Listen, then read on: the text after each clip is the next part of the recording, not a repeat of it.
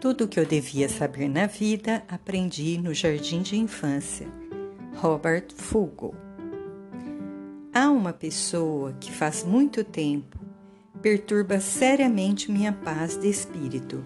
Ela talvez nem me conheça, mas volta e meia aparece atrapalhando meus negócios. Temos pouca coisa em comum. Trata-se de uma velha senhora albanesa criada na Iugoslávia é uma freira católica que vive na Índia cercada de miséria. Discordo dela sobre a política de controle de natalidade, o lugar da mulher no mundo e a igreja. Não gosto também da ingenuidade com que ela se refere à vontade de Deus. Ela vive no centro de grandes e contraditórias noções e forças poderosas que modelam o destino humano. Me deixa maluco Aborreço-me todas as vezes que ouço o seu nome. Leio o que ela escreve ou vejo seu rosto. Sequer gosto de falar a respeito dessa velha senhora. No escritório onde trabalho há uma pia de lavar as mãos. Sobre ela, um espelho. Paro ali várias vezes ao dia para lavar as mãos e fazer um breve exame do meu rosto. Ao lado do espelho há uma foto dessa velha senhora que me perturba. Cada vez que olho para mim mesmo no espelho, vejo também o rosto dela. Percebo naquele rosto mais coisas do que poderia lhe contar agora, e de quanto tenho percebido, depreendo ainda muitas outras coisas. A fotografia foi tirada em Oslo, Noruega, a 10 de dezembro de 1980 e vejam o que aconteceu por lá. Uma mulher pequenina, arquejada, vestida num sari azul bem desbotado e usando sandálias, recebia um prêmio das mãos de um rei. Um prêmio estabelecido e patrocinado pelo inventor da dinamite. Num ambiente luxuoso, decorado em veludo, ouro e cristais, cercado de gente importante em trajes de gala, casacas e vestidos longos. Os ricos, os poderosos, os inteligentes, os espíritos mais talentosos do mundo, formando uma plateia requintada. E ali, no meio de todo aquele luxo, a pequenina mulher em seu sari e suas sandálias, Madre Teresa de Calcutá Índia. Serve aos pobres, adoecidos e moribundos. A ela, o Prêmio Nobel da Paz. O prêmio não estava sendo entregue ao presidente, ao rei, a um general ou a um cientista, nem mesmo ao Papa, ou a um banqueiro, comerciante, ou membro de cartel ou multinacional do petróleo ou ayatolá, porque nenhum deles conseguiu a chave para exercer tanto poder ou influência como ela, pois ela tem em mãos a arma mais poderosa da qual dispomos para enfrentar os demônios deste mundo, um coração piedoso, e ele pertence a ela, a única riqueza dentre todas as que existem que dura para sempre, o tesouro do espírito da compaixão. Para atacar o desplante dos cínicos deste mundo, carregar o fardo do amor descompromissado, curar as feridas dos homens, dar vida real à história do bom samaritano, viver a vida com tal intensidade a ponto de ser arrancada dos becos de Calcutá. É preciso coragem e fé. Coragem e fé que não somos capazes de admitir que existam em nós mas sem as quais não sobreviveríamos. Não conheço o idioma indiano, mas a eloquência de sua vida o torna perfeitamente compreensível para mim, e sinto-me ao mesmo tempo punido e abençoado. Não creio que um homem ou uma mulher sozinhos possam fazer grande coisa neste mundo, mas a vi lá, em Oslo, fazendo estremecer de emoção o planeta inteiro. Não creio no seu conceito de Deus, mas o poder de sua fé me emociona. E nela sim, eu creio, em Madre Teresa de Calcutá. Dezembro, Oslo. A mensagem que o mundo recebe vinda de lá em tempo de Natal é de plena paz. Não a paz que nos foi trazida por uma criança que nasceu na manjedoura há séculos, nem a paz que nos vem depois de um farto jantar ou de uma soneca junto à lareira em 24 de dezembro. O que nos chega de Oslo é uma mensagem de paz muito mais vital, mais vibrante e nos chega por intermédio da extraordinária presença de uma mulher simples, vestida num velho sari azul desbotado. A paz de espírito que procede do trabalho de alguém e suas virtudes.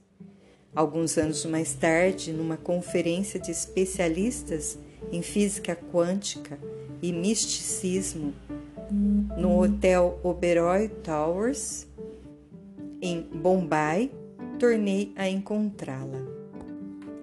Parado na porta do fundo do hall de entrada, senti sua presença junto de mim e lá estava ela, Madre Teresa, sozinha. Chegara para fazer uma conferência a convite dos organizadores do encontro. Ela olhou para mim e sorriu e até hoje continua a ver seu rosto sorridente e compassivo. Ela subiu ao palco e mudou o que previa a agenda do encontro. Em lugar de discorrer sobre os aspectos intelectuais da religião, falou sobre o ativismo moral. Em voz firme, disse diante da plateia deslumbrada: Não somos capazes de fazer grandes coisas, mas podemos fazer pequenas coisas com grande amor. As contradições da sua vida e sua fé não são nada se comparadas às minhas. Enquanto eu fico me remoendo de frustração pela impotência dos indivíduos, ela vai em frente e muda o mundo. Enquanto peço que Deus me dê mais recursos e poderes, ela usa o poder e os recursos que tem para fazer o que pode no momento, no limite de suas forças. Ela me deixa cabisbaixo, aborrecido, envergonhado. O que ela tem que eu não tenho? Se algum dia houver paz verdadeira na terra e homens de boa vontade, nós a deveremos a mulheres como Madre Teresa de Calcutá. A paz não pode ser apenas alguma coisa que você deseja. A paz é algo que se constrói, que se faz, algo que se é e algo que você entrega ao seu próximo.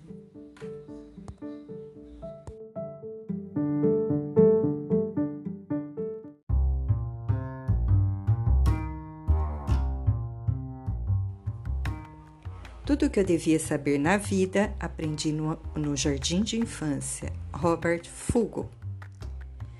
O modo como termina meu livro favorito nem parece um fim. É quando James Joyce deixa o Finnegan's Walk no meio de uma frase sem ponto final e sem maiores explicações.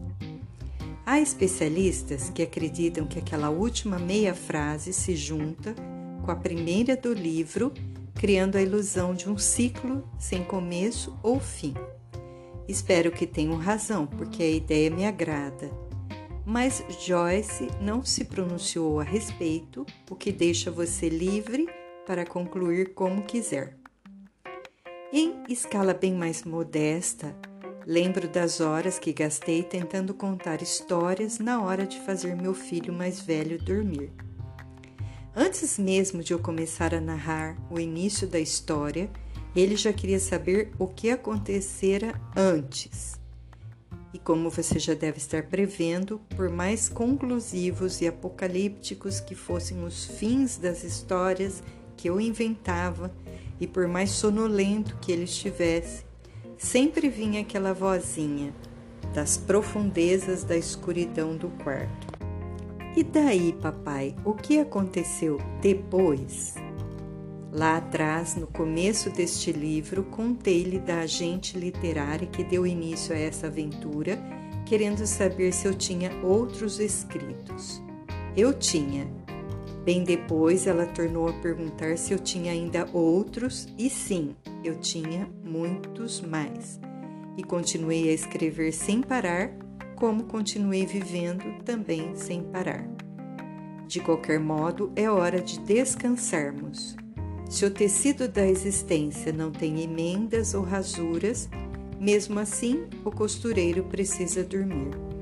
Mas da próxima vez prometo falar sobre Hans, a senhorita Emily Phipps, um cartaz que vi numa doceria em Pocatello, Idaho, Idaho, o mais desastroso casamento de todos os tempos, uma expressão grega, abstus gelos, riso incontrolável. O exército da salvação sobre o homem que já sabia tudo que sabe hoje, agora o menor circo do mundo, a verdade sobre o curso ginasial e sobre o dia em que, ao me deitar, percebi que a cama estava pegando fogo e.